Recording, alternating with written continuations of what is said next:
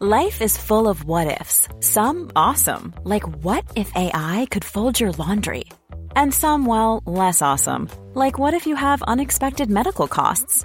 United Healthcare can help get you covered with Health Protector Guard fixed indemnity insurance plans. They supplement your primary plan to help you manage out of pocket costs. No deductibles, no enrollment periods, and especially no more what ifs. Visit uh1.com to find the Health Protector Guard plan for you.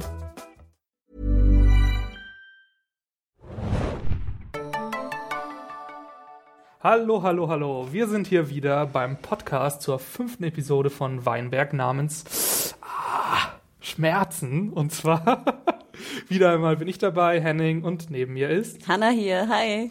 So, wir fangen jetzt erstmal natürlich wieder mit ein bisschen Feedback an. Ja, ihr wart super fleißig. Wir ähm, hatten gar nicht erwartet, so viel Feedback zu bekommen. Äh, unter anderem ja auch äh, aus bestimmten Gründen. Ja, wir müssen jetzt erst einmal kurz die Kiste der Scham aufmachen und uns ein bisschen entschuldigen. Ne? Ähm, ich glaube, da fange ich hier mal an. Und zwar habe ich hier ähm, einen äh, Beitrag von Marc, der schreibt: Hallo, liebe Podcaster. Im letzten Podcast zur Folge Trauma ist Henning eine gravierende Fehlinterpretation der Lage unterlaufen, die dringend aufgeklärt gehört. Was die Polizisten als Beweisstück gefunden haben, ist kein vollgewichstes Bettlaken, ja, sondern es handelt sich um den blutverschmierten Pullover, den Adrians Mutter in der vorigen Folge so verzweifelt und besessen zu waschen versucht hat. Unter den UV-Lichtlampen der Ermittler zeichnet sich das Blut noch im Pullover ab. Wenn ich das richtig verstanden habe, dürfte Adrian den Pullover äh, angehabt haben, als er die tote Sophia am, im Weinberg fand. Und so macht dieser Fund auch wesentlich mehr Sinn als Beweisstück in einem Mordfall. Inwiefern soll denn sonst ein Bettlaken voller Spermaspuren auf Adrian als Mörder hinweisen? ja, das ist häufig auch gefragt. Aber gut. Ansonsten macht weiter mit euren Podcasts, aber das nächste Mal vielleicht etwas besser aufpassen. Viele Grüße, Marc. PS, Huge and Harder. Wenn es noch keine Pornofilmreihe mit diesem Titel gibt, solltet ihr euch umgehend die Namensrechte sichern. Machen wir. Also Hugo und Harder. Genau, wenn es Serienjackies bald nicht mehr gibt oder so, dann können wir immer noch ins Porno-Business gehen. Ja, vielleicht suchen wir uns einen Wohnwagen irgendwo im Wald. Das soll sehr gut laufen. Also jetzt nochmal, um auf die äh, Kritik. Ja, es ist mir aufgefallen. Ich war, glaube ich, ähm, so ein bisschen verwirrt, weil die ganze Sexualgeschichte um Adrian, und das muss man sagen, ist halt irgendwie immer so unterschwellig Thema der Ermittler. Ne? Er steuert Frauen hinterher und die Szene war, glaube ich, ich habe ich habe äh, nicht weit geschaltet, aber ich weiß, in der Szene war es halt, sie schauen sich Bilder an von ihm auf den Rechner, wie er, glaube ich, Hannah fotografiert hat. Dann sagen sie, der ist gestört, gehen in dieses Zimmer und das sind halt weiße Flecken. Und das kannte ich gar nicht. Das Blut, äh, das wusste ich nicht, dass Blutreste weiß. Na, du bist ja auch eher so der, der, nicht so der Drama-Cop-Procedural-Gucker, Nee, ich bin nicht so oder? ein Krimi-Hein. Genau. Wenn du Dexter gesehen hättest, da ist sehr Ach, ich viel. hab Dexter durchgeguckt. Ja, Gab es da weiße Flecken? Ja, da vernichtet er doch immer die Blutspuren. Aber es, ich kenne das nur von mir, wenn ich das irgendwo habe, denn dass die braun zurückbleiben. dass braun, Blut irgendwann so braun wird. Kennst du das nicht? D d klar, aber es klingt so, als ob du weißt, so viel blutest und Ja, ich bin, ich, so viele Leute umbringst und ich ritz sehr viel. dich vielleicht ritzt, genau, mit weißen Pullovern hier. Oh Gott, wir gehen ins nächste Fest. Deswegen, deswegen trägst du hier braunen Pulli heute, damit deine Der war mal rot. Und vorher weiß. Nein, also. Nee, äh, ich entschuldige mich. Ich, ähm, Ja, ich entschuldige mich, dass ich nicht äh, dich äh, mehr darauf hingewiesen ja, habe. wir ich konnte mich einfach nicht drauf wir, sind, wir erinnern. entschuldigen uns beide, wir sind unwürdig. Obwohl ich es sehr lustig fand immer noch. Äh, Ich habe mich auch äh, sehr köstlich amüsiert über die Vorstellung, in einem Spermafleck Jesus zu sehen. Aber Naja. es ist, bleibt unsere Wunschvorstellung. Das Ja, wird, glaube ne? ich, dann in dem ersten Huge and Harder Teil. Ah, äh, stimmt. das, das schreibe ich mir gleich mal auf. Ja. nee, aber vielen Dank für euer Feedback. Wir haben ja auch diesen Hinweis nicht nur von Marc bekommen, sondern von vielen, vielen anderen Menschen. Ähm, wir haben aber auch äh, weitere Kritik bekommen. Und zwar, ja, muss ich fast ein bisschen zu Kreuze kriechen, denn mir ist es selbst auch aufgefallen, als ich es aussprach, dass es ein bisschen komisch interpretiert werden könnte. Und zwar haben wir ähm, via YouTube von Jazilla007 äh, auch einen Kommentar bekommen. Und zwar geht es um Ageism.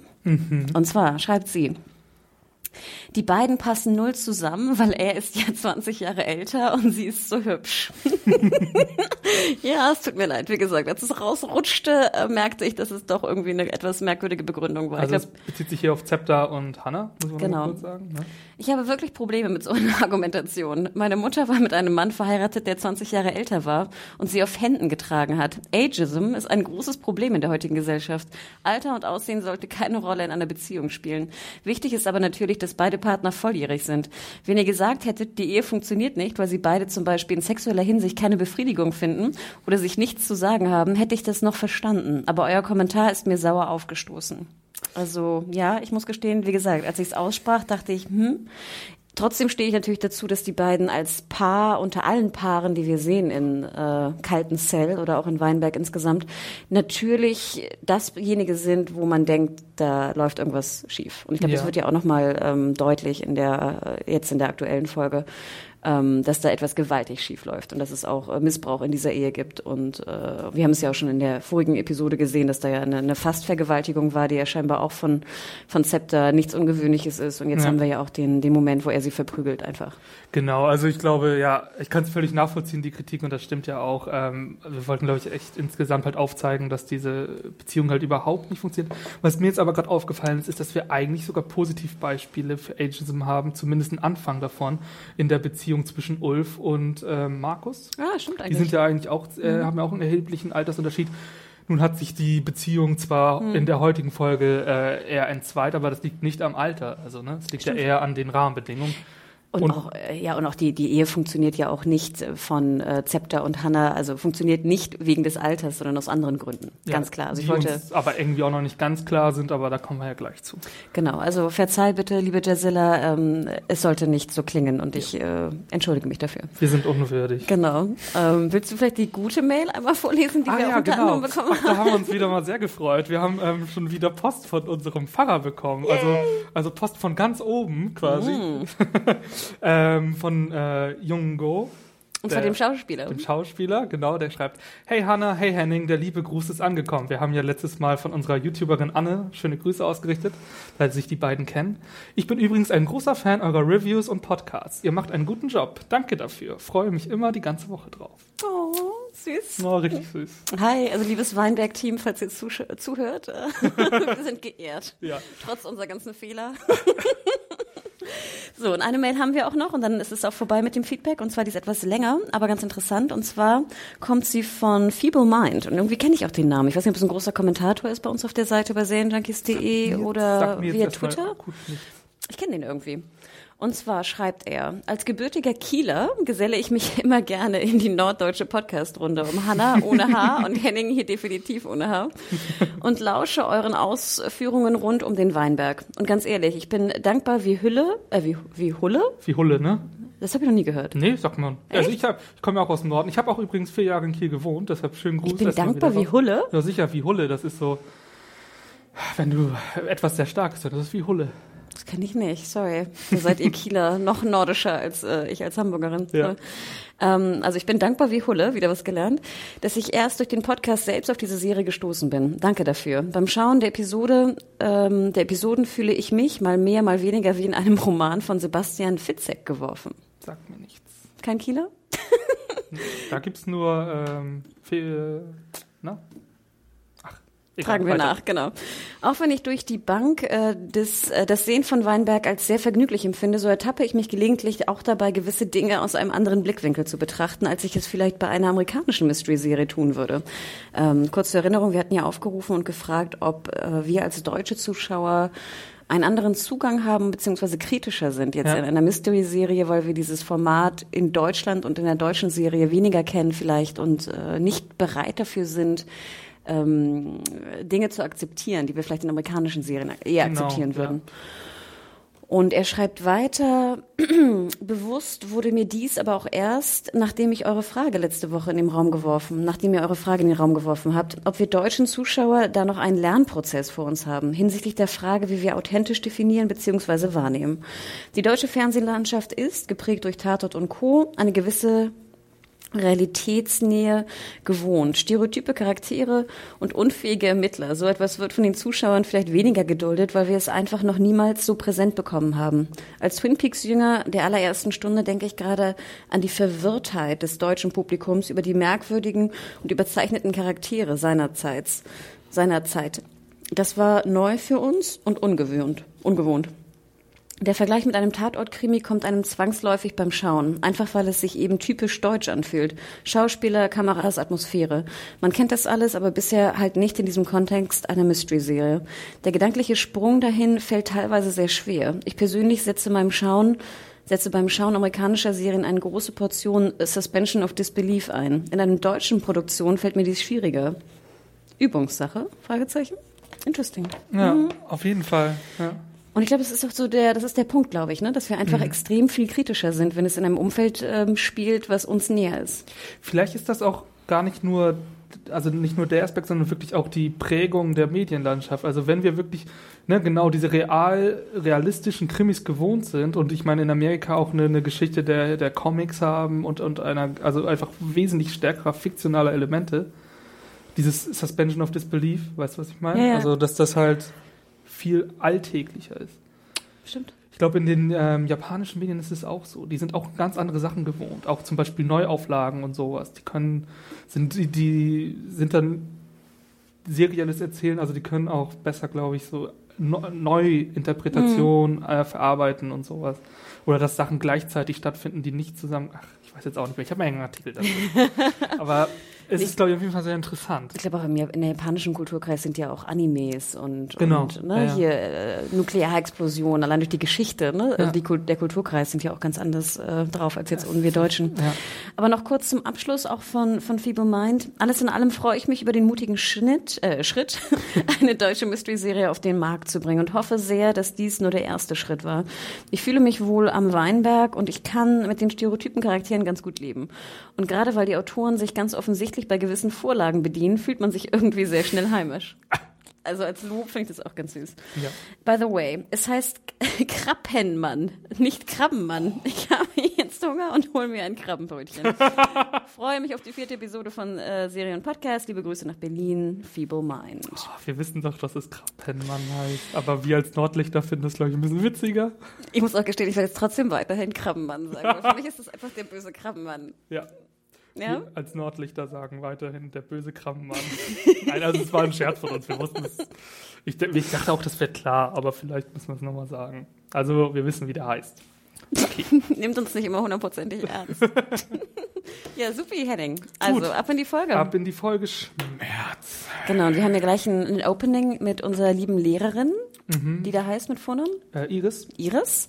Und wir erfahren, dass sie ja auch ein paar Problemchen hat. Ne? Also und insgesamt kriegt Iris heute, glaube ich, den mhm. größten Fokus bisher und ich finde, sie wird auch für, also ist einer für mich der tragenden Figuren der Folge. Obwohl ich mich auch, wenn wir gleich in die Kritik kommen, fragte, warum eigentlich? Also ich ja, fand, sie war vorher nicht wirklich relevant und auch nach dieser Episode dachte ich so, pff.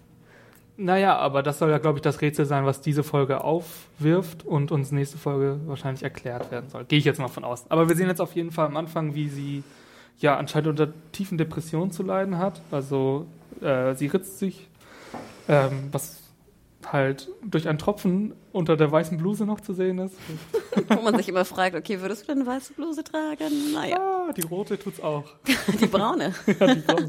ähm, ich fand aber ganz interessant bei diesem Punkt, ich meine, ich kenne mich da psychologisch nicht so aus, da müsstest du vielleicht deine Freundin mal fragen, ja. Henning.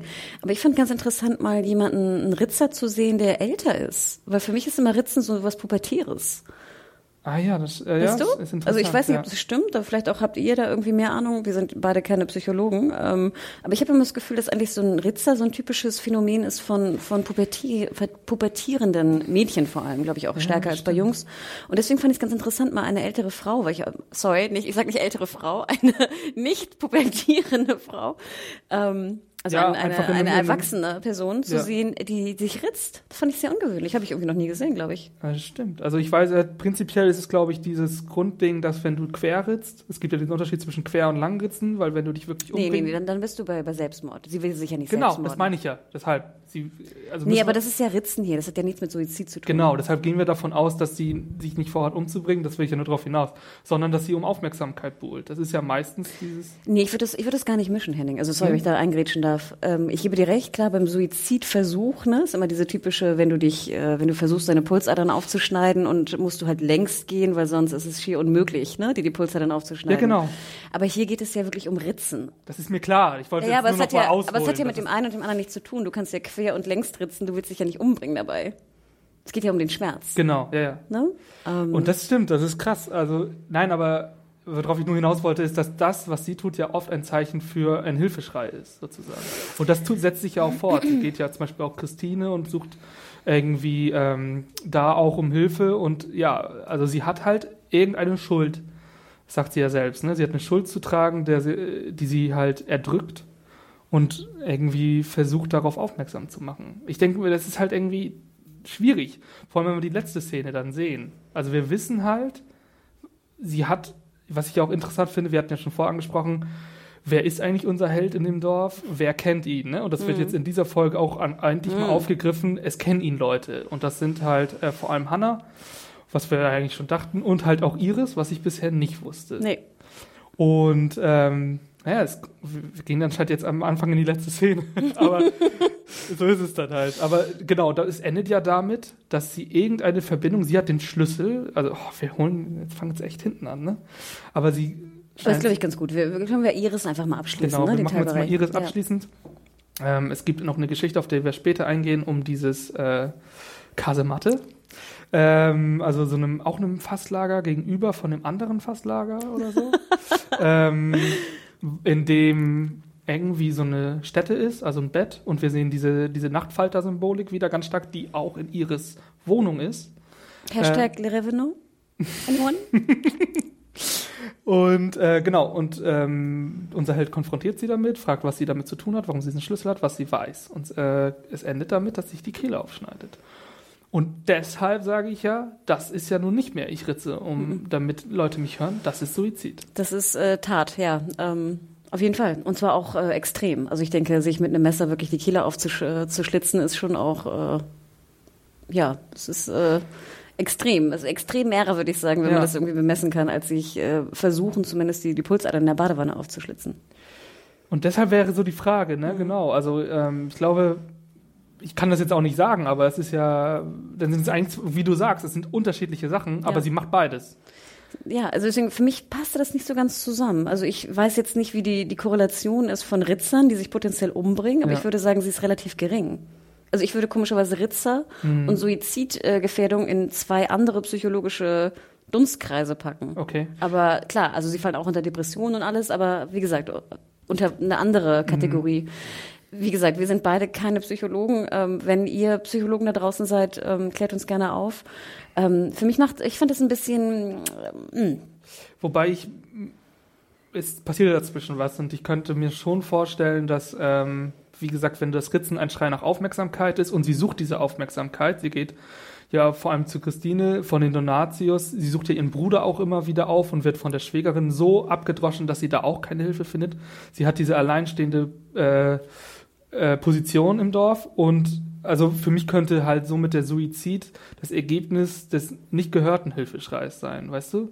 Sie versucht halt irgendwie Aufmerksamkeit zu bekommen und ihr, sie bekommt die nicht. Und in diesem Moment, wo sie dann konfrontiert wird mit diesem Ereignis, was sie getan hat, ähm, es ist ich glaube, wir fischen ein bisschen im Dunkeln, weil Ja. ich zum Beispiel würde jetzt Ritzen gar nicht in den Versuch von Aufmerksamkeit tun, sondern eher in die, ne, to cope with problems Ah, irgendwie persönlich. Schmerzverarbeitung. Genau. Weil das ist ja, ne, du willst ja den Schmerz spüren, weil du sonst nichts Okay. mehr spürst. Deswegen, ne, deswegen tust du es ja auch an jetzt Stellen, die nicht sichtbar sind direkt, ne, wie an den Oberschenkeln, da ist ja auch, ne, vom Fleisch her ist es ja besonders gut auch zu ritzen oder an den Armen. Ja. Ne? Aber sie tut's ja nicht im Gesicht oder in den Händen oder ne? Also die Aufmerksamkeit, die sie potenziell damit erreichen wollen würde, ist Ah ja nicht ja, gut, sichtbar. genau, das recht, dann müsste sie es offen tragen, das Ne? recht, ja. Und deswegen glaube ich, wie gesagt, ich bin keine Psychologin, dass Ritzen eher was mit der eigenen äh, Psyche, also mit der eigenen Ja. ne, zu tun hat, als mit der Raustragung nach Aufmerksamkeit. okay. Aber ich glaube, es ist echt, da sind wir, glaube ich, zu wenig äh, behaftet, zu ich wenig denke, das psychologisch okay. geschult. Ähm, aber das Ende war auf jeden Fall äh, krass und Mm, sah auch gut aus, ja, ne, mit dem Blut. Da war sowieso ziemlich viel Blut, fand ich in dieser Folge. ja, zum Thema Schmerzen. Ja. Ähm, ich habe auch nicht ganz verstanden, warum sie das jetzt vor ihm macht. Und was denkst du, ist jetzt die Verbindung zwischen Iris und Johannes? Ja, also ich, ich glaube, um, ich würde da gerne lieber äh, später drauf eingehen, okay. weil wir haben auch ein paar Kommentare, ich habe sie jetzt nicht wortwörtlich hier, aber wir hatten auch ein paar Thesen, wir kriegen ja auch manchmal so Thesen, was die Auflösung ist und das finde ich auch immer sehr gut. Mm. Und ich hatte, glaube ich, schon mal echt wirklich zu Anfang der, äh, der Podcast schon mal irgendwie angedeutet, dass ja äh, unser Held und Adrian eine Person mm, sein könnten. Stimmt, und ich finde, ähm, wir haben das, glaube ich, jetzt auch noch mal per Twitter oder wo auch noch mal bekommen, ähm, dass das mir langsam am, irgendwie immer deutlicher wird. Also, weil wenn wir nämlich bei letzter Folge anfangen, wiederum ansetzen, ähm, mit der äh, ja angeblich nicht vorhandenen äh, Psychotherapeutin. Mm, Frau Dr. Weiland, Wieland? Dr. Weiland meine ich, ne? Dr. Wieland. Weinberg Wieland. Ähm, genau, also wir haben ja letzte Woche erfahren, dass die ihn gar nicht therapiert hat. Somit beginnt ja für unseren Helden die ja, große. Dass, dass sie nicht nur nicht therapiert hat, sondern dass sie auch gar nicht existiert, dachte ich. Bam, bam, bam. Na? Sieht ja nicht so aus. Ja, ne? In dieser Folge. Ja, aber wild, weil hier Hannah meinte ja noch explizit in der letzten Folge, dass ähm, wir noch nie irgendwie eine Therapeutin oder seit Jahren keine Therapeutin mehr haben. Im, ähm, nee, gut, aber das heißt ja nichts. Das wir stimmt. erfahren ja nur, also genau, Adrian wird ja aufgrund der von mir falsch interpretierten Flecke äh, festgenommen. Ja und ähm, landet halt schnurstracks auf dem Revier, mhm. wo er von unseren Lieblingsermittlern Bockmann und Bremen ins Verhör genommen wird. Da waren aber auch wieder so Kleinigkeiten, wo ich dachte, ich meine, natürlich muss doch ein minderjähriger Angeklagter oder ein minderjähriger ähm, Tatverdächtiger muss doch mit im Beisein eines Elternteils äh, befragt werden. Genau, haben sie auch gemacht. Ja, aber es war so, es klang so, ja, na gut. Aber es klang so, als ob es vorher noch nicht so war. Also ich habe auch immer, also ich es tut mir leid, ja, ich habe das letzte Woche falsch interpretiert, aber ich, diese Ermittler, ich fand, was war denn das? Was war denn das für eine Verhörmethode des Herrn äh, Bockmann? Ich verstehe das nicht. Ich, heißt der Bockmann oder Beckmann? Ich meine Bockmann. Ich, ich guck Beckmann. noch mal. Oder Breck. Beckmann und Bremen, dachte ich. Ach so. Beckmann, Entschuldigung. ah. Ja, Beckmann, also ich meine, wir kennen das alle aus Serien, man muss die Leute ein bisschen aus ihrer, ne, ein bisschen hervorlocken, um die Sachen rauszukriegen. Aber jetzt mal ganz ehrlich, die Stimme, die er schon angesetzt hat, das war ja schon nicht mehr Fragen, das war ja unterstellen. Wie gesagt, ich sag da gar nichts mehr zu den beiden. Ich finde, ich find, die sind sehr komisch gezeichnet. Mich störte weiterhin das Hipster-Shirt von Bremer. ähm, ich fand die ganzen Untersuchungen was strange. Ich fand, wie gesagt, dass da ein Elternteil und oder, ich glaube sogar und, eher ein Anwalt mit äh, dabei sein muss, ist irgendwie klar. Also ich fand das, ich fand das alles strange. I don't know. Na gut, das mit dem Anwalt wurde ja dementsprechend geklärt, dass die selber sagen, äh, was sollte der jetzt bringen? Der sagt uns, wir sollen nichts sagen. Das macht unser Sohn eh. Ja, das fand ich auch ein bisschen witzig fast. Ja, das fand da ich auch ich witzig. Auch das fand ich auch irgendwie dann äh, im Rahmen dessen, was da passiert, okay. Ich fand, es okay. macht aber relativ wenig Sinn, weil man denkt ja, dass die Donatius, ne, eine Familie wie die, ähm, Kohle hat. Ja, und, und ein Anwalt Hebel sozusagen auf, auf ne, Fast Style irgendwie. Ja. Wie heißt es? Auf ne? Ja, Kurzwahl, Schnellruf, wie auch immer. Ähm, also ich finde, es hätte irgendwie mehr Sinn gemacht. Ja, das stimmt. Aber und du würdest ja sofort irgendwie, wenn dein Sohn irgendwie jetzt mit der Polizei zu tun, würdest du sofort irgendwie einen Anwalt einschalten. Und wenn du dich nur informierst, welche Rechte natürlich, du hast und welche du nicht hast. Natürlich. Ja. Also das, das, also wie gesagt, ich war bei der ganzen Szene, ich fand sie war strange, ich fand sie machte relativ wenig Sinn, Sinn, aber wie endet es dann? Ne? Dann Adrian landet in der Psychiatrie. Ja, aber da dachte ich aber auch, weil er diesen Anfall hat, wo ich aber denke, dann tut man jemanden sofort ans Bett ketten? Naja, gut, ja, ich weiß, was du meinst. Ähm, gehen wir mal davon aus, dazwischen ist es noch was passiert und zwar hat er sich vielleicht nicht von selbst beruhigt. Er wurde ja gekettet und wir sehen ja, dass er diesen Anfall hat, also dass sein Körper ja heftig reagiert. Vielleicht gehen wir einfach davon aus, dass das nicht aufgehört hat und dass dann irgendwann gesagt wurde, okay, ähm, also, ne, es gibt ja, also da gibt es einen Sprung zwischen. Klar. Also finde ich jetzt geht. Okay. Ich finde dafür, dass wir sehen, dass er körperlich heftig reagiert, finde ich das auch okay, dass man sagt, wir müssen ihn fixieren, weil er sich sonst vielleicht auch sogar selbst wehtut. Er hat ja dann seinen Kopf auch auf den Tisch geschlagen. Das stimmt. Fandst du nicht auch, dass diese Ankettung so komisch aussah? Mit diesem Strich da so unter am, am Schritt? Ach, das habe ich gar nicht gesehen, da habe ich jetzt nicht drauf gehabt. Nee, so, ich, ich, wie gesagt, ich, ich weiß nicht, wie, wie Fixierungen, du hast recht, ja. ich glaube, so heißt es, im, äh, in der Psychiatrie aussehen, aber ich fand dieser sehr komisch aus. Ja, aber, ähm, und, aber hier muss ich jetzt mal, also das, ab da hat für mich der Plot sich aber ehrlich gesagt positiv entwickelt. Wir sehen ihn in der Psychiatrie und wir sehen halt einen richtigen Psychiater, der mhm. mal dazu Stellung nimmt und der auch diesen Ermittlern sagt, ja, was machen sie denn da gemacht? Absolut, ja, stimmt. Also, und, das, und auch die, die Eltern, ich finde, hier wird endlich mal richtig reagiert. Also. Ja, du hast recht, die Eltern waren jetzt ziemlich passiv, ne, was da so mit ihrem Kind abgeht. Ja, aber da sagen sie ihm auch mal ja. äh, so nicht, Freundchen. Das stimmt. Und das fand ich halt ganz gut und genau. Und wir kriegen endlich den Bogen geschlagen mir war es natürlich schon klar, als gefragt wurde, welcher Therapeut kam denn am besten mit ihm klar? Und das ist, äh, es wird erst später aufgelöst, aber ich denke mir, eigentlich ist eh jedem klar. Und das ist dann nämlich halt äh, die Frau Wieland. Und aber was heißt das jetzt genau? Genau, was heißt das jetzt? Also, wir, ist, der, der Punkt ist, man könnte jetzt wieder sagen, ich glaube nicht, dass sie tot ist, weil sie wird ja reingebracht von dem Psychiater. Also das ist jetzt alles keine Vorstellung, keine Imagination, Imagination, das ist jetzt Truth sozusagen, Wahrheit. Also es gibt sagen, Frau Dr. Weiland. Ich würde sagen, ja, ich würde, Wieland. Ich würde äh, sagen, ich, ja, es ist natürlich, wir müssen auch spekulieren, aber ich würde jetzt prinzipiell sagen, ja, die gibt's. Ähm, wir wissen ja gar nicht, wo ist jetzt diese Psychiatrie, die wird ja nicht in kalten Zell sein. Wir sind also woanders. Wieso wird die nicht in Kaltenzell sein? Glaubst du, dass so ein kleines Dorf wie Kaltenzell eine hauseigene Psychiatrie hat? Nein, in irgendeinem Dorf muss ja die Psychiatrie sein, oder? Ja, aber ich denke vielleicht in der nächstgrößeren Stadt oder sowas. Also würde ich jetzt prinzipiell mal sagen, vielleicht ab 10.000 Einwohner haust du noch eine Psychiatrie dazu. I don't know. Jetzt, jetzt wo wir indische und vietnamesische Pfarrer überall haben, okay, ich ja, weiß, ja, ja, ja. Psychiatrien Alles in Kleinstädten.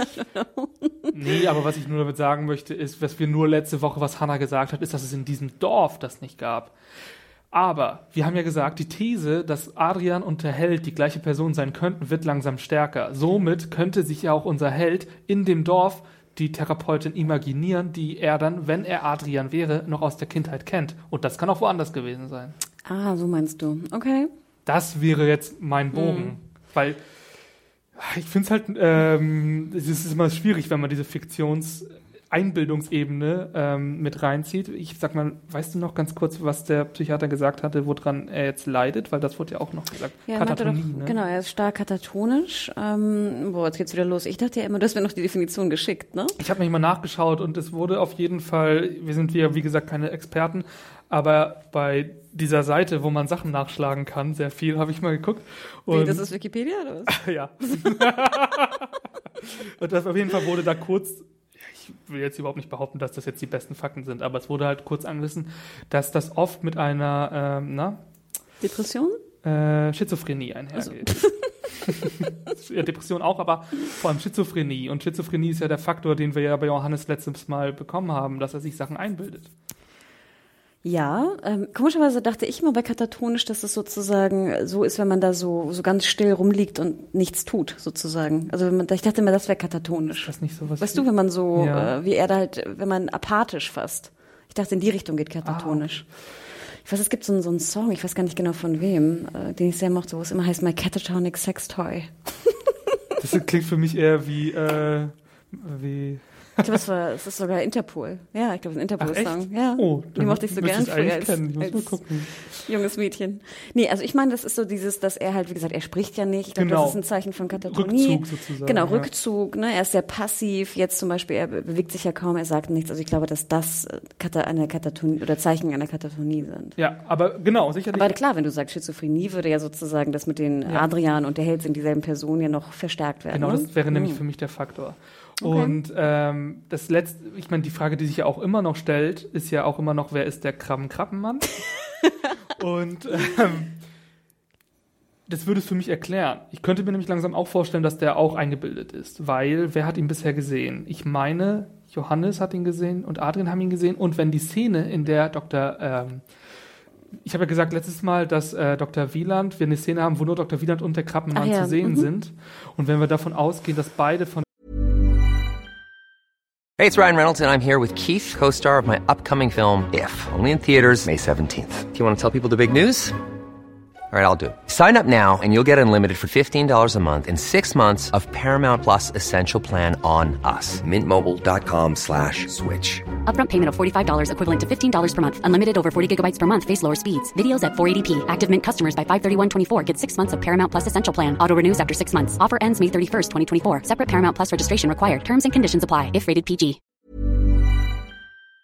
Der gleichen Person imaginiert sind, könnte sich diese ganze Szene imaginiert haben, sozusagen. Das wäre für mich eine Erklärung. Ne? Weil wenn der Krabbenmann real ist, dann ist es komisch, warum konnte der dann die imaginierte Frau Wieland äh, wegführen? Ich finde es nur so süß, dass du wirklich der, der Sache auf den Grund gehst. Ich merke, ich bin ein viel fast katatonischer Zuschauer, der einfach sagt, das sind, weißt du, das sind jetzt so Show-Elemente, die zur Spannung beitragen sollen, die aber jetzt nicht äh, wirklich zu 100 Prozent ähm, Aufklärung bedürfen für den Täter. Völlig richtig, aber wenn ich, wenn ich das Gefühl habe, hier könnte Klar, eine, klar, nee, Spur sein. Aber was denkt ihr da draußen, ihr Zuhörer? Wer ist der, wer ist der Krabbenmann?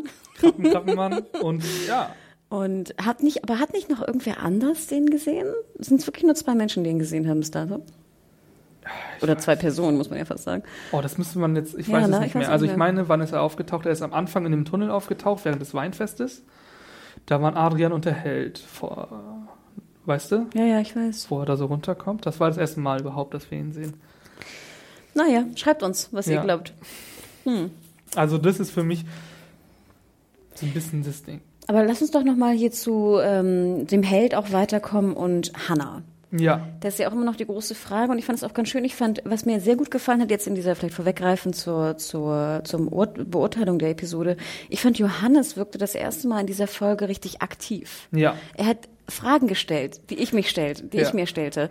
Er war irgendwie, er war sehr viel ähm, lebendiger. Als ob er aus seiner Katatonie aus. äh, Ich wollte gerade sagen, ne? fandst du nicht? Ich finde, das war sehr Ja. auffällig und ich hatte auch sehr viel mehr, ähm, nicht Zuneigung, aber ich war ihm sehr viel näher auf Ja. einmal und konnte ihn verstehen. Und er war so die treibende Kraft, die von A nach B nach C ging. Er war eigentlich so der, der Untersucher halt in dieser Folge, ne? Genau, er wird ja sogar als äh, Detektiv. Genau, und ich fand, das war richtig gut. Und ich fand, das war auch richtig sinnvoll und notwendig. Und ich fand es fast ein bisschen schade dann im Nachhinein, dass es nicht schon vorher so war. Es ist natürlich jetzt dadurch motiviert, dass er in seine Identitätskrise kommt und dadurch wachgerüttet wird. Ne? Er, er geht ja eigentlich die Leute ab und fragt, ey, du kennst mich doch, wer bin ich denn überhaupt? Genau. Ich weiß nichts. Und da fängt er natürlich bei Hannah an. Aber ich finde es natürlich krass, dass jetzt erst in Folge 5 stellt er mal die Frage, du kennst mich doch, wer bin ich überhaupt? Ja, genau. Ja, ich weiß, was du meinst. Weißt aber ich denke, zumindest fragt er jetzt mal. Männer halt, ne? Die, Nein, das dauert aber ein komm, wir, bisher haben wir mal kritisiert, aha, da gibt es anscheinend eine Beziehung. Warum gibt's denn die? Das wird so hingenommen. Jetzt wird es zumindest thematisiert, dass das nicht normal ist. Und das finde ich ja schon mal gut. Das stimmt, das stimmt. Aber ja, was sagt denn, äh, was sagt denn Hannah dazu, als er fragt, äh, du kennst mich? Ja, sie machen ein Riesenrätsel draus wieder, ne? Sie an- beantworten. das Mhm. Typisch ja Hannas, ne?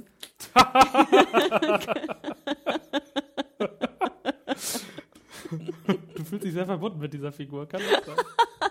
Oh Gott, mit meinem, meinem 20 Jahre älteren Mann, Ageism, der mich verprügelt und fast vergewaltigen will. Nein, ich finde Hannah sehr strange, die Rolle. Ich muss aber gestehen, ich finde cool, dass sie Hannah heißt. Und ich Ja. höre gerne, wenn jemand Hannah den Namen sagt. Aber mir hat sie ehrlich gesagt heute eigentlich relativ von ihren Motivationen gut gefallen. Ähm, wir haben ja auch die äh, Szene mit Zepter. Ja. Ähm, Ich finde auch mit Abstand, dass er eigentlich am besten spielt. Ich weiß Ja. nicht, wie der Darsteller heißt von Scepter, aber ich finde, er spielt super. Ich muss sagen, dass mir die Szene mit dem russischen Roulette heute ein bisschen sauer aufgestoßen ist. Ich meine, so sehr, ich habe ja letzte Woche auch sein, äh, seine ganze strange Szene mit dem Wildschwein Blut total verteidigt. Ich mochte das. Ich finde es auch witzig, dass er sich heute selber als Schwein bezeichnet hat. Übrigens. Ähm, Kein Fuchs? Nee, aber ähm, ich fand das ein bisschen zu viel mit dem russischen Roulette. Ich meine, ja, das Ding, wie gesagt, ich meine, ich habe noch nie verloren, macht irgendwie auch Sinn bei ja, Russisch Roulette. das hätten wir gemerkt, glaube ich, indem er nicht da war. Ja, und ich habe auch nicht ganz verstanden, es wurde dann so aufgebauscht wie so, so ein großes, wie so die, der, das, ähm, der Höhepunkt der Folge. Ne? Jetzt spielen die beide irgendwie um Leben und Tod, aber dann Ja. fand ich, war es irgendwie gar kein Höhepunkt. Es gab vor allem einen Satz, ich habe mir natürlich wieder ein paar notiert. Einer von uns beiden muss weg. Warum? Hanna, warum muss einer von beiden weg?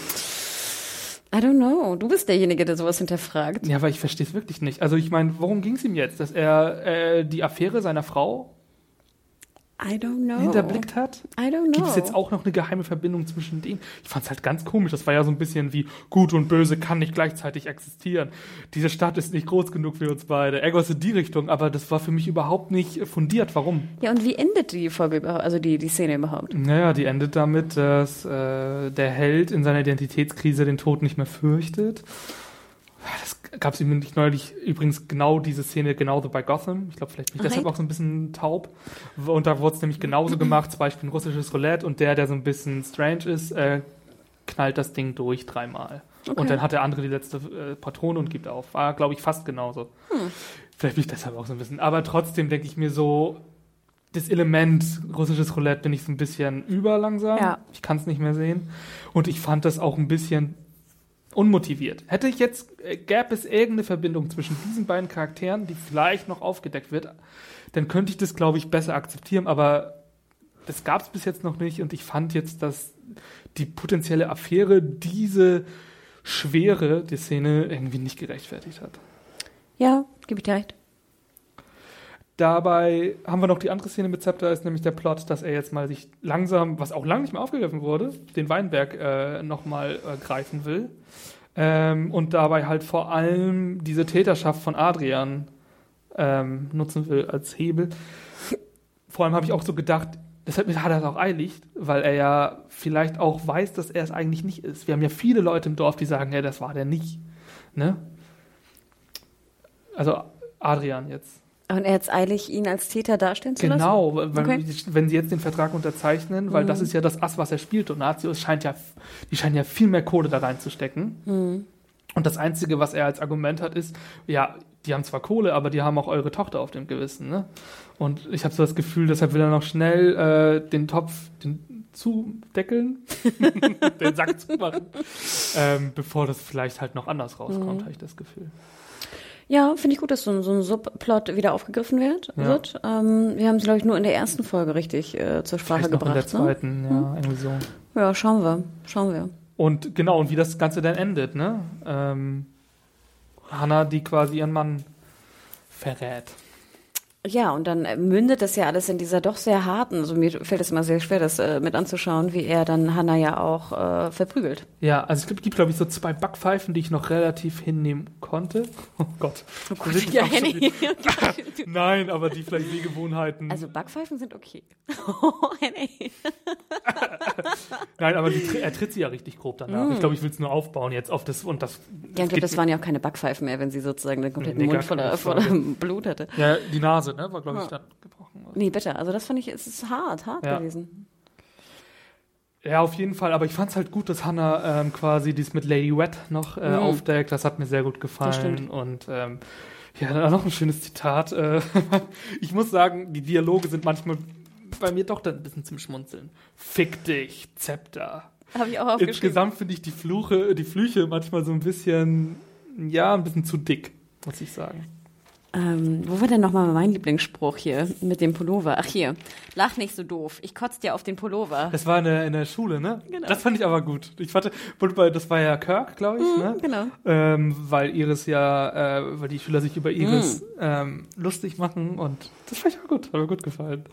Aber lach nicht so blöd. Ich kotze dir auf den Pullover. Ja, das, wie heißt deine Band? Angry Fucks. Die Thunderfucks. nee, Angry Fucks, oder? Ja, Thunderfucks. ja, Angry Fucks.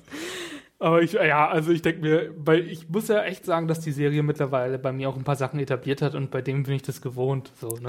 Nein, halt und ich muss ja auch gestehen, ich hatte mir mehr Teenie-Kram gewünscht und ich fand auch in dieser Folge fand ich ganz schön, dass die Teenies halt auch mal zur Sprache kommen. Ja, Sie so ist am die Fenster Schule, stehen. genau, die stehen am Fenster, sie tauschen sich aus und hinterfragen auch Dinge, die gerade passieren. Das hat mir sehr, sehr gut gefallen.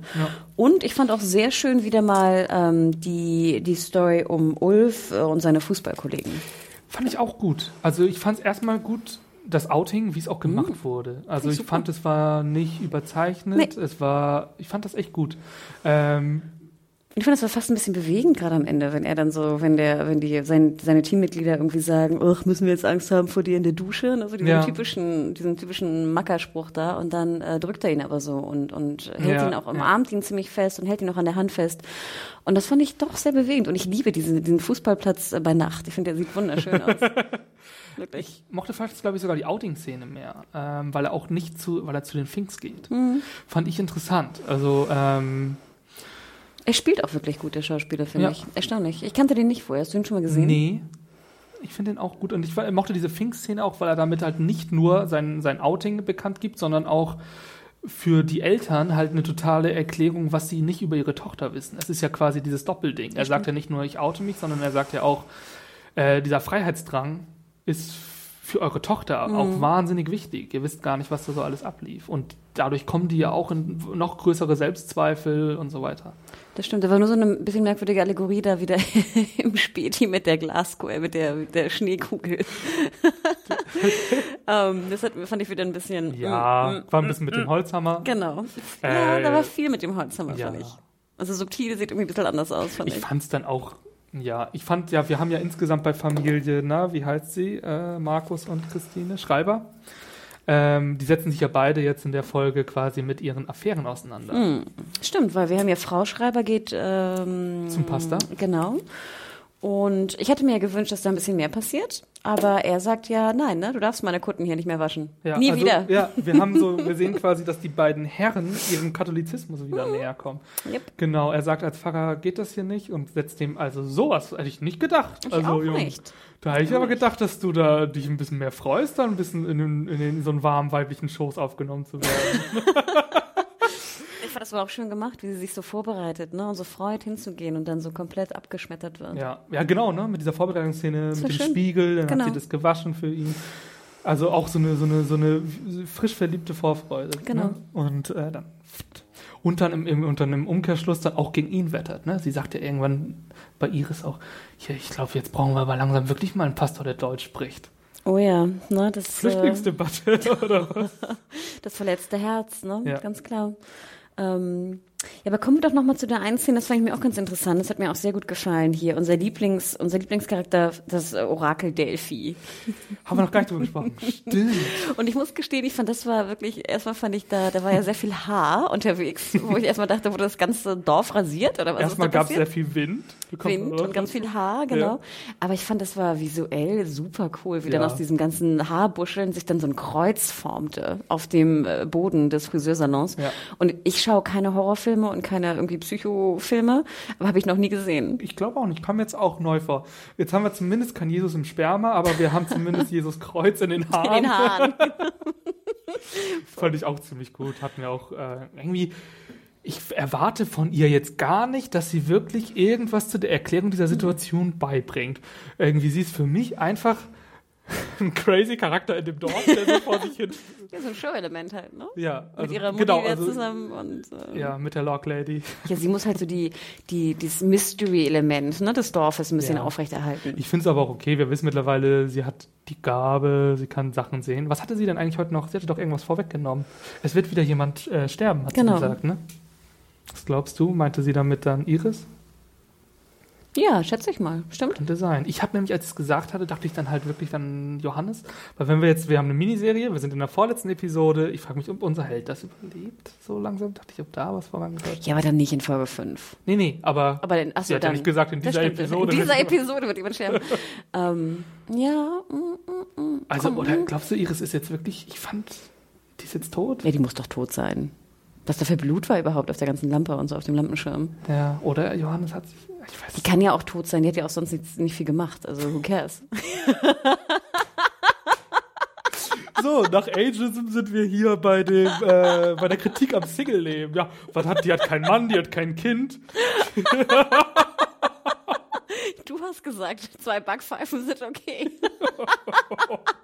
Also, ne, für den Plotentwicklung wäre es nicht so fatal wie bei anderen, meinen wir so, ja? Ja, aber nochmal, ich fand, Iris hat ja wirklich relativ wenig äh, Screentime auch gehabt in den letzten Genau. Episoden. Und deswegen ähm, würde ich sagen, es ist eher wirklich ein Randcharakter. Aber was glaubst du denn, was ihre Schuld ist? Was ist ihre Last, die sie nicht tra- tragen kann? Na gut, ich meine, sie hat ja eine Affäre auch mit Kirk, oder? Hat sie? Somit So. haben wir prinzipiell schon mal eine Neigung zum jüngeren. Ja, und ich meine, es ist ja auch illegal, oder? Also ich meine, Ja. äh, er ist ja unter 18 zum einen, obwohl nee, er muss über 16 sein, aber ich glaube, als Lehrer darfst du es nicht, ne? Rechtlich. Aber haben wir einmal richtig gesehen, dass die was miteinander haben? Aber haben die, meinst du die hätten eine Affäre gehabt? Ich, ich glaube, es wurde bis jetzt nur an, so angedeutet. Angedeutet? Ne? Okay. Also, dass es wirklich einen Akt gab, könnte ich Wissen jetzt wir gar gar nicht nicht. sagen. Es könnte vielleicht Flirtereien oder, also dann, wenn wir jetzt sagen, Hm. das wäre eine, eine, eine rechtliche Schuld, glaube ich, gab es noch nicht. Ich glaube, Kirk hatte sich das imaginiert und es wurde mh, auf jeden Fall Gefühle zwischen denen angedeutet, aber ich meine, faktisch gesagt, vielleicht täusche ich mich jetzt auch, dann müsst ihr das mal sagen, aber ich glaube, Ich dachte, das wurde so angedeutet, dass die halt irgendwie was miteinander haben und es äh, Ja. sei was Sexuelles, aber ohne Gewehr. Es war in der ersten Ja. Folge, glaube ich, irgendwo, ne? Aber ich frage mich gerade, ähm, ich meine, es gibt doch, es ist jetzt wirklich rechtlich verboten, ich meine, er muss über 16 sein, klar, ne? Age of Consent in Deutschland ist 16. Mhm. Aber das ist ja- aber als Le ja, ist er, aber als Lehrer, glaube ich, gibt es immer noch ein, du darfst als Lehrer nicht eine Affäre mit einem 17-jährigen Schüler haben. na gut, aber da ist, glaube ich, nicht mehr als dein Job gefährdet. Ist das so? Boah, das war eher Ja, ich auch. Ich bin gerade echt total Ich überfragt. würde jetzt prinzipiell sagen, dass du damit einfach deinen Job verletzt, weil du dein pädagogische. Äh, Und dann hast du, darfst du nie wieder als Lehrer arbeiten oder wie läuft das dann? das weiß ich nicht. So viele Fragen heute. Also bitte, liebe Pädagogen da draußen, liebe Lehrer, Ja. klärt uns da mal auf. Wir sind da echt ein bisschen überfragt. Würde mich mal interessieren. Das wird mich, das gibt ja, das ist ja in, insgesamt so, da gibt's ja auch immer so ganz unterschiedliche Schulrecht und, und Lehrerrecht, ne? Zum Beispiel darfst du ja auch nicht trinken oder sowas und so. Eigentlich auf Klassenfahrten. Da gibt's, weiß ich mal, das weiß ich zum Beispiel. Und dann war es auch immer die Frage, ja, was wäre denn wenn? Also wenn, wir haben bestimmt äh, Zuhörer, die Lehrer sind. Das würde ich mir, und die werden auch, glaube ich, so im Referendariat und so ähm, aufgeklärt, was so wann wäre. Natürlich, genau. natürlich. Deshalb, wenn ihr da draußen das wisst, Würde mich echt mal ja, interessieren. würde ich sehr gerne wissen. Was würde passieren, wenn der Schüler jetzt 18 ist? Aber dann ist es, glaube ich, immer noch nicht okay. Weil ich glaube, Ich Lehrer, glaube, dann ist Schüler... das, das dieses Schüler-Lehrer-Verhältnis. ja, ne? Das ist... Äh, aber wie gesagt, das weiß ich gar nicht. Ja. Ähm, aber was war deine Frage nochmal mit, mit Es ging darum, was ihre Schuld sein könnte, ja. die sie so sehr belastet, dass sie ja, aber komplett es, am Boden geht. aber muss es Schuld sein, wenn du depressiv bist? Sie Kannst hat du ja- nicht... Hat sie nicht gesagt, sie hat eine Schuld zu tragen, als sie bei Christine ist. Und äh, sie sagt doch, kennst du das, wenn du irgendwas getan hast, was du nicht wieder gut machen kannst und du gehst daran zugrunde? Stimmt auch wieder. Hm. Deshalb glaube ich halt. Also wir, ich habe zwei. Aber, aber glaubst du, dass sie jetzt mit dem Mord von Sophie, Sophia, Sophie irgendwie in Verbindung steht? Das weiß ich halt nicht. Das glaube ich eher nicht. Also ich hätte zwei Thesen. Entweder das, sie steht irgendwie in Verbindung zu den Morden, also en- entweder an Sophia Mhm. oder an Adrians Schwester, der ist ja auch noch im Raum. Ich habe aber einen sehr weit gefeilte, ich habe eine ganz andere These. Uh, Und Rostermensch. zwar ähm, sind wir doch auch, sind wir nämlich auch noch nicht drauf eingegangen, im Wohnwagen, den wir am Anfang schon Ah, angesprochen der Wohnwagen. Haben. So, Kurze Klammer. Ähm, meine äh, Familie väterlicherseits, die wohnte da in der Nähe von, was ist das, so Soltau, Celle und sowas. Und da gibt's ja auch so eine, so eine Landstraße, wo so ganz viele Nuttenwohnwagen sind. Ja, Kennst du die? Das kenne ich auch. Das gibt's auch, äh, also nicht mit Wohnwagen, aber es gibt's bei uns auf dem Land auch vor allem, genau, so zwischen den Dörfern. Genau. Gibt's dann so ein Haus. Das hat Ach, ein Haus sogar? Da Okay. gab's bei uns in der Nähe von Friedrichstadt gab's ein Haus. Oh. Haus. Und dann irgendeine Hausnummer, wo alle wissen. Nee, weil ich glaube, auf dieser Landstraße, die ist auch in der Nähe von Hannover, so, so messemäßig, glaube Mhm. ich, ne? Und da waren wirklich, da stehen dann so, so zehn Wohnwagen, einfach so in der Landstraße und die haben dann immer so ein, wie so ein Herz. Und das Ja, ist genau. entweder an oder Genau. aus, ne? Genau. Das, in der Nähe von Kiel habe ich das auch. Es gibt's auf jeden Fall. Das Ja, ist ein ne? gängiges Ding, ja. Fand ich ganz interessant, genau, weil unser Held, äh, ja, läuft da durch den Wald und sieht diesen Wohnwagen und dann kommt ja ein recht bissiger Hund. Wie heißt der nochmal?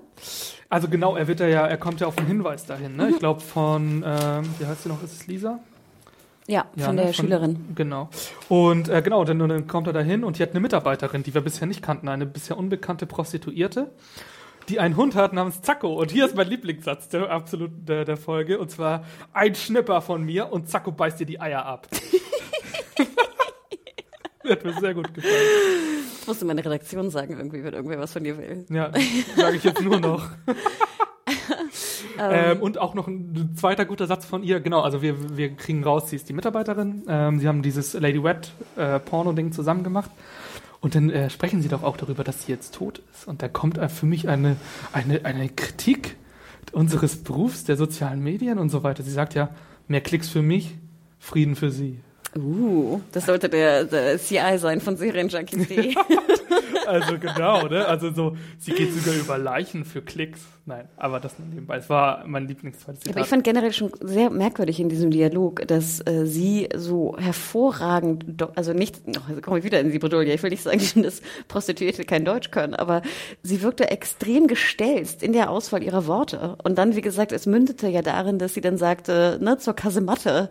Wo es, es wirkte irgendwie strange. Auch das Siezen wirkte sehr strange von ihr, Okay, finde ich. Ja, aber wenn wir davon, gebe ich dir prinzipiell recht, naja, das mit Deutsch können, also Nein, nein, nein, deswegen, also das sollte Ja, nicht, nein, nein. äh, so sollte es nicht aber klingen. vielleicht es- eher auch von des Bildungsgrades. Wie landest du in so einem Beruf, ne? Ja, es wirkte einfach extrem gestelzt. Mhm. Und ich denke auch, ich meine, würde sie wirklich ihn siezen? Hm, Ja, ist eine gute Frage. Äh, Ich, also ich weiß nicht, wie gesagt, nicht, dass, nicht, nicht dass Prostituierte aufgefallen, nicht ja. siezen dürfen, auf gar keinen Fall, oder nicht siezen tun, aber also, Authentizität meinst du? ja, es wirkte einfach, fand ich, total merkwürdig, weil sie wie so eine, ich weiß nicht, wie so eine ähm, Oberschuldirektorin da sprach. Ja. Ja, wenn wir da Prostituierte vielleicht haben, die zuhören, dann könnten die uns das ja mal Nein, oh Gott, ich, ich, ich bin, ich glaube, wir sind in so vielen Bedrohungen in diesem Podcast, in dieser Episode. Ähm, aber ich, ich komme vielleicht nochmal zurück auf den, wir hatten ja letzte Woche auch einen Kommentar bekommen im Sinne von, dass ja, wo jemand sich, glaube ich, echauffierte, dass ja kein Dialekt gesprochen wird auf dem Genau, Dorf. hatten wir dass es sehr, sehr komisch klingt. Das aber natürlich, äh, wenn, wenn es Dialog gibt in deutschen Serien, dann immer auch äh, nicht gut angenommen wird. Ja. Interessanterweise fand ich jetzt neulich lief doch äh, Braunschlag ne, bei Ja. Dreisat. Und ich habe nur ein paar Folgen gesehen, irgendwo so mittendrin, zwei Ach, Stück. hast du reingeschaut? Und ich muss gestehen, erstmal fand ich es hochgradig amüsant. Ich gebe dir recht, sehr amüsant. Aber ich fand es auch extrem schön und authentisch, dass die halt extrem Dialekt sprachen. Ja. Und genau, wir hatten auch einen Kommentar dazu, wo die Leute dann auch diesen Vergleich äh, aufgestellt haben und auch gesagt wurde, dass die Österreicher halt einen viel besseren Bezug zu ihrem Dialekt haben. Ja, Genau. das ist natürlich. Und, und ja. Mhm. das fand ich, ähm, es wirkte einfach viel echter, weil, wie, ja klar, wenn ich in Bayern in einem Dorf bin, verstehe ich kein einziges Wort. Nee. Und die verstehen mich ja auch nicht. Nee. Ähm, und deswegen fand ich das jetzt, ich sage jetzt nicht, dass die Prostituierte im Wohnwagen Dial in, einen Dialekt haben muss, aber es fiel mir hier extrem auf, dass es halt sehr ähm, unrealistisch wirkt, Ja. wie alle sprechen. Ich glaube zum Beispiel Zepter, da würde ich es am meisten erwarten. Der hat dieses Gasthaus, dieses Gasthaus sieht alt aus. Weißt du, der sieht aus wie so ein Typ, der, der ist Bürgermeister, der ist alt eingesessen da. Da hat zum Beispiel, auch vom Aussehen, würde, stimmt, würde ja, mir das das gut stimmt. gefallen, wenn der das hätte. Da gebe ich dir aber recht. Ich war Ja, und, zum, und eine ja, Prostituierte im Wohnwagen spricht anders. Sorry. auf jeden Fall. Aber gut, das nur nebenbei. Ja. Ähm, aber sie redet ja so ein bisschen über diese Dorfgesellschaft und sagt uns ja ein bisschen was und äh, lüftet so ein bisschen den Schleier, was da so hinter sich verbirgt. Und sie sagt ja, dass dieses ganze Dorf, wie sagt sie, ähm, Sophia wurde von dem von ihrem Fleisch jetzt äh, befreit. Genau, so, sie bringt so die Sexualität im Dorf irgendwie mehr ins Spiel. Ne? Genau. Und sie sagt irgendwie, das ganze Dorf sei voll von ja, Triebtätern fast, wenn Genau, man ja, irgendwie genau, so weit die, gehen möchte. die sich ihren Trieben folgen und so, sagt sie. Genau, wo ich aber auch dachte, pff, was sagt mir das jetzt? Naja, erstmal, wenn ich jetzt drüber nachdenke, haben wir, glaube ich, keinen Plot, wo das nicht Thema ist. Sex meinst du Ja. insgesamt? Ulf und Markus, Christine und der Pfarrer, äh, Hannah und unser Held. Wir haben ähm, hier Kirk und Matt und ihre Fantasien. Also irgendwie so dann Zepter, einmal mit Hannah, dann mit Lady Wet. Also eigentlich hat so die einzigen, die so ein bisschen da raus sind, ist unsere, ist unser äh, Orakel vielleicht und ähm, Beckmann und Bremer. Beckmann und Breme und ich glaube Familie Fink noch so. Aber so prinzipiell ist es ein großes Thema, weil fast alle Charaktere sind in irgendwelche Affären und sowas gebunden, verbunden. So das. Andererseits ist es ja auch nur menschlich, oder? Also ich denke, es gibt ja auch genug Studien, die sagen, ich weiß nicht, äh, Männer denken so und so viel mal an Sex am Tag, Frauen denken so und so viel mal an Sex. Also das ist ja schon eine große, Ja, genau. ne? Aber du hast recht, die Serie behandelt sehr viele Sexthemen. Ja. Und ähm, sie hat für mich einen Satz gesagt. Ähm, und zwar meinte sie, und sie schrecken sogar nicht mal vor der Familie zurück. Ich will jetzt nicht wortwörtlich, aber es ging um die Richtung, Familie ist keine Grenze für die sexuellen äh, Neigung. Ich, entweder ist damit gemeint, ähm, wie jetzt zum Beispiel bei Markus, es wird sogar die Familie dafür entweiht. Ah, okay. ne, sozusagen, ich bin zwar verheiratet, aber ich habe eine Affäre. Oder, und hier meine weit gefachte These, die wahrscheinlich nicht hinhauen wird, äh, Inzest. Also ich weiß nicht. Aber auf welche Familie, wenn du jetzt mal gerade, es geht ja größtenteils um Sophie bei ihr, ne? Weil sie am meisten Kontakt mit Sophie hatte. Ja, mit so viel. Ja. Wie, wär's, wie würde Inzest in Sophies Familie passen? Das weiß ich auch nicht. Das wäre halt schwierig, ne? Ähm, das meine ich nicht. Ich habe mir nämlich, ich habe eher was ganz anderes gedacht. Ich, das ist wirklich weit hergeholt, aber ich habe gedacht, vielleicht hat Iris was mit Adrian. So, klingt bescheuert. Ach, und das ist ihre Schuld. Das ist ihre, ah, das ist ihr. Neffe. Ja, ja. Das ist Familie, das ist ihre Schuld. Wir sehen bei äh, Kirk oder Matt, dass sie was mit Jüngeren hat. Ähm, Oh Gott, das war Deshalb- wirklich, ja. ja, wenn sie, wenn Johannes und Adrian die gleiche Person sind, würde sie deshalb ihn auch kennen und das auch so mysteriös Ah. aufbauen. Und wenn so quasi der erwachsene Adrian Ja, sie und sich vor ihm heimsucht, umbringen. Oh, interesting, Henning. Total weit schlecht. geholt, aber meine Finde ich gar nicht so weit. Ja. Finde ich gut. Kann Ja. man ja, könnt ihr ja mal was zu sagen, was haltet ihr davon? Ähm, genau. Okay. Interesting. Hast du noch eine Szene oder kommen wir zum Fazit? Ich glaube, wir kommen zum Fazit. Ja, ich glaube, wir ne? sind, haben alle alles rel- relativ durchgearbeitet, oder? Ich habe auch nichts mehr. Wie viel Hennos würdest du denn für diese Äh, Episode ich geben? habe dreieinhalb gegeben. Ich muss ganz ehrlich sagen, insgesamt, ähm, die Folge ist ja ein bisschen ruhiger als die letzte, vor allem bildlich nimmt sie sich ein bisschen zurück. Ich fand aber, dass die Spannung größtenteils gehalten wird. Ich fand, die Rätsel wurden gut aufgegriffen, die Frage um die Identität, aber so ein paar Szenen wie dieses russische Roulette oder wirklich auch Beckmanns äh, Ermittlungsmethoden, sind mir schon sauer aufgestoßen. Ähm, ja, ich bin bei dreieinhalb. Ich fand sie ein bisschen schwächer als die letzte Episode. Da muss ich dir auch leider folgen. Ich würde, glaube ich, sogar nur drei Hannas, habe ich Hannas, Hannis Ja, äh, Hannas. geben. ähm, ich fand, sie war, ich vielleicht, bei mir kommt es halt auch immer sehr darauf an, wann ich sie gucke. Ne? Und ich war auch ein bisschen müde, als ich sie schaute. Und es fand ich, irgendwie wirkte die Folge auf mich sehr ermüdend äh, Mhm. dieses Mal. Ähm, ich fand, sie war sehr die Szenen waren irgendwie untereinander sehr ähnlich. Was ich ja sehr schön fand in der letzten Episode war, dass es halt sehr viel Abwechslung gab. Wir Ja. hatten ne, den, den, den Psychotrip da, den Drogentrip. Ähm, wir hatten verschiedene neue Szenen. Ich fand, da war sehr viel Aktivität drin. Und jetzt wirkte die Folge für mich wieder sehr passiv. Ähm, mein absolutes Highlight war das, das Haarkreuz von äh, Frau Delphi im Friseursalon. Äh, das fand ich sehr, sehr schön. Ähm, und wie gesagt, mich, ähm, mich störten halt so viele Kleinigkeiten, die ich, glaube ich, äh, genug äh, erwähnt habe. Und es war halt auch eine Folge, wo ich dir auch recht geben Hen äh, muss, Henning, es war halt wirklich eine Folge, wo man mehr rätseln muss, wer war der Täter. Und da ich das scheinbar auch sehr wenig tue, ähm, war es halt für mich relativ öde. Ja. Ähm, Nichtsdestotrotz kommen wir jetzt ja wirklich langsam zum Finale und ich muss auch gestehen, jetzt bin ich auch wirklich gespannt, ja. wer es war. Ich bin echt heiß. Ja. Und sie müssen jetzt auch ein bisschen was erfüllen. Ich wäre wär sehr grantig, wenn es nicht aufgeklärt Ja. wird. Ja, also auf jeden Fall. Ich ja, ja, ich bin echt gespannt. Also ich denke mal, das wird ja bei einer Miniserie bleiben, aber ja, ich freue uns auf jeden Fall schon auf nächste Woche, wenn wir hier wieder sitzen. Absolut. Dann ist nämlich Finaltime. Dann werden wir erfahren, wer der Krabbenmann ist. Ja. Dann würden wir erfahren, was vielleicht sogar ja, Iris Schuld ist. Was werden wir noch alles erfahren? Äh, was die Verbindung zwischen Adrian, Hanna und äh, unserem Helden ist. genau. Frau Dr. Weil Wieland, Weiland. Genau. äh, was mit überhaupt, äh, naja, ob, wir hatten ja mal die These, Sophia ist eine Ah Zwillingsschwester. ja, stimmt. Oder ein Drilling. Oder, ein ein. Vierling. Äh, genau, oder was auch die Verbindung zu Adrians toter Schwester ist. Hm, stimmt. Äh, ich bin sehr gespannt. Ja, und liebe Hörer, wenn ihr ähm, ja, Psychologie studiert habt, klärt uns mal kurz bitte auf, äh, wie das ist mit Katatonie, hatten wir, glaube ich, die Frage, Genau. und wie das jetzt wirklich mit Ritzern ist und Ja. äh, Suizidgefährdeten, ob da wirklich die, eine, ein, Zusammen ein direkter Zusammenhang besteht oder ob das wirklich irgendwie zwei unterschiedliche Ja. Stränge sind, die wir einfach nur ein bisschen vermischt haben. Und die andere Frage hatten wir noch an die lieben Pädagogen da draußen, Ja. wie ist das genau mit einer Affäre als äh, Lehrer, Lehrerin und ihren Schülern? Ja. Ähm, das sind noch so zwei kleine Schra Fragen. Genau, wenn ihr da Antworten für uns habt, schreibt uns oder uns kritisieren wollt, weil wir Genau. wieder irgendwas falsch nicht Oh genug Gott, aufgepasst kommen. haben. Ähm, dann schreibt uns an podcast.serienjunkies.de Ja. oder twittert uns an. Wo kann man dich erreichen? Äh, unter Jimmy Tweetboy. Genau, und mich kann man erreichen unter @mediahore, M-E-D-I-A-W-H-O-R-E. Und somit freuen wir uns auf nächste Woche. Alles klar. Dann bis nächste Woche. Ciao, ciao, ciao.